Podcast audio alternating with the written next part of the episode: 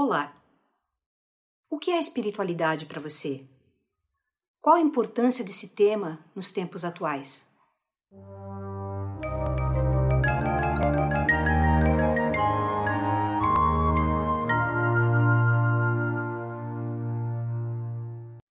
Um evento global como esse que estamos vivendo pode trazer um impulso positivo em nossa vida, pois faz com que a gente se mexa, enfrente os nossos medos, saia da zona de conforto e reveja a nossa visão de mundo. Eventos caóticos vêm nos trazer a oportunidade de colocar mais ordem em nossa vida.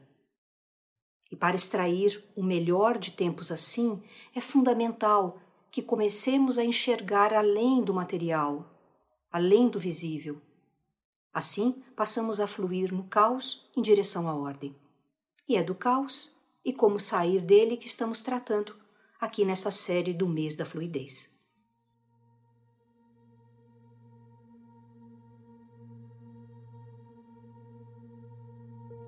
eu vou falar sobre um dos setores mais impactantes na vida de uma pessoa, que é a espiritualidade, e como as virtudes de alguns arquétipos podem influenciar positivamente a nossa vida espiritual. O que eu chamo de espiritualidade é a capacidade que nós, seres humanos, temos de transcender a matéria, de ir além dela é aquela percepção de que nós não somos o nosso corpo, o nosso papel social, os nossos pensamentos ou a nossa história de vida. Nós somos algo muito mais profundo, cuja natureza é sábia, serena e pacífica. Podemos chamar essa parte de nós de essência, centelha divina, eu superior, não importa o nome. Quando nos conectamos realmente com a nossa essência divina e vivemos conforme as suas orientações, que nos chegam através da intuição, nós passamos a ter uma vida cheia de sentido, cheia de significado. Nós adquirimos paz, harmonia e alegria de viver. E a consequência disso é que entramos na fluência divina.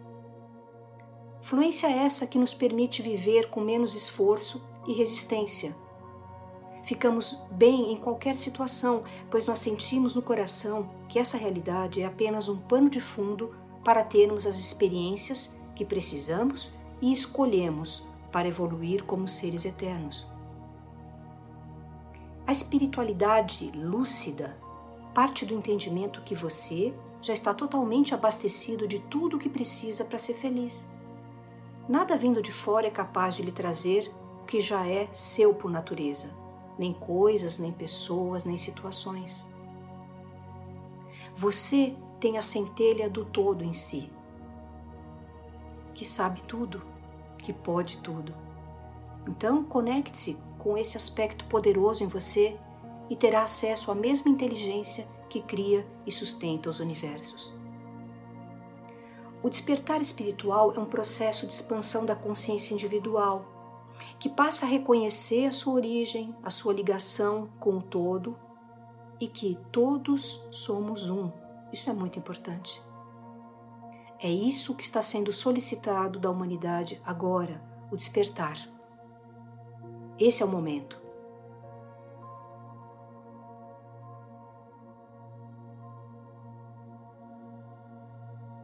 Há em cada pessoa dois aspectos do ser: o ego, que é um falso e temporário eu, que se identifica com o seu nome, o corpo, pensamentos, profissão, as memórias e as crenças aprendidas. E existe, em contrapartida, a centelha divina, ou essência, que é o verdadeiro eu, diretamente conectado à inteligência cósmica.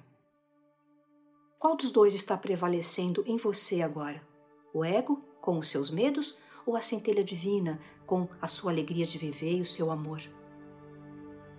Nesse exato momento, uma quantidade enorme de pessoas encontra-se em desespero desespero declarado. A humanidade está chorando a sua dor, acumulada em milênios de inconsciência. Ela se debate em um processo de catarse coletiva que está sendo expressado na forma de doenças físicas, ansiedade, depressão, dificuldades financeiras e solidão. Agora estamos chorando. Quando as lágrimas secarem, será mais fácil enxergar que chegou o momento de se render, de parar de resistir ao fato de que nós criamos a nossa própria realidade, não só como indivíduos, mas como coletividade também. Que nós não somos vítimas, que nós somos co-criadores. Admitir o desespero já é um grande passo em direção à cura. Nós só podemos mudar uma realidade quando nós sabemos onde estamos e para onde queremos ir. Não há viagens cegas quando se trata de crescimento. Entenda que o desespero é uma reação do ego. É o último estertor, a derradeira tentativa de mostrar que ele está ali, presente. O ego não solta o osso, não quer perder o controle. Ele quer que as coisas sejam da maneira que ele idealizou. Quando isso não acontece, começa a espernear. Ai, não suporto mais. Será que não suporta? A capacidade humana de tolerar sofrimento é muito grande, amigos, e não deve ser subestimada. Basta pesquisar o que acontece em um campo de refugiados ou um campo de concentração, num país miserável povoado por crianças esquálidas, numa zona de guerra. Ou pode-se visitar um hospital, não agora, no setor de tratamentos paliativos para o câncer. Isso é bem instrutivo. Há muita dor e sofrimento nesses locais. Então, nós podemos tolerar sim, e mais do que tolerar, nós podemos ser capazes de passar por tudo isso e ainda crescer. Entenda que dor é diferente de sofrimento. A dor é uma reação física a um estímulo nocivo faz parte do sistema de alerta de qualquer organismo.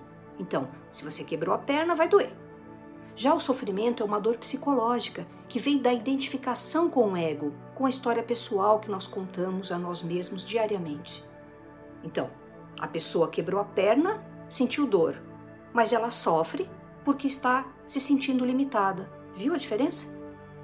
O ego não vê os fatos apenas como eles são, mas ele os interpreta conforme suas crenças. O sofrimento vem da sensação de perda, seja qual for ela, da saúde, da juventude, da beleza física, do dinheiro, da posição social ou de alguém que amamos. Quando compreendemos que tudo isso pelo qual sofremos é transitório e efêmero, deixamos de sofrer. É instantâneo. Isso acontece em milésimos de segundo. Não é uma meta distante. Está ao alcance de todos. Basta decidir e sentir. E quem diz que não consegue sentir é porque está sob domínio do ego. O coração tem um campo magnético muito superior ao do cérebro. Portanto, não é por falta de equipamento que não vamos sentir. Basta tirar o foco do pensamento da mente e colocar esse foco no peito. Ali habita a verdadeira essência, a nossa verdadeira força. Quando soltamos tudo que é passageiro, deixamos de ser sobreviventes. Passamos a viver em fluxo com a vida e receber tudo o que nos é de direito, herdado por nossa condição divina.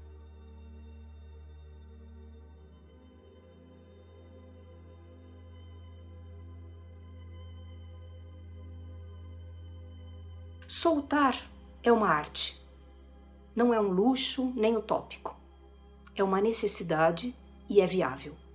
Se apenas uma pessoa conseguiu, é porque é possível para todas. Acabar com o sofrimento só será possível quando o ego for completamente integrado à sua essência divina e imortal, quando passar a servi-la e não tentar controlá-la. Isso pode ser feito aqui e agora ou daqui a milênios. É uma pura questão de escolha, de livre-arbítrio em última instância, de quanto cada um é capaz de suportar sofrimento e adiar a felicidade.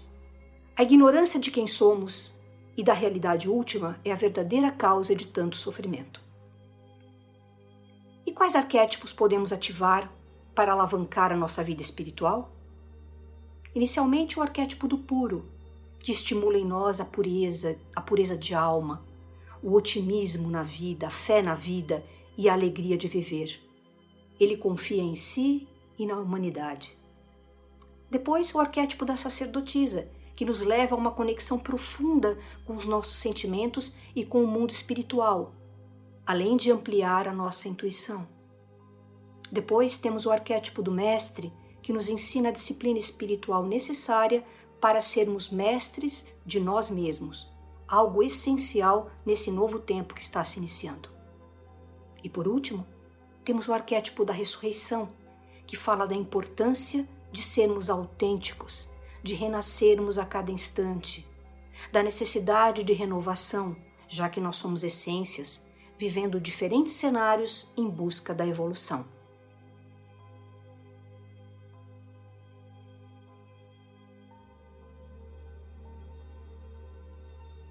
Então, vamos fluir juntos? Fique com o meu abraço de sempre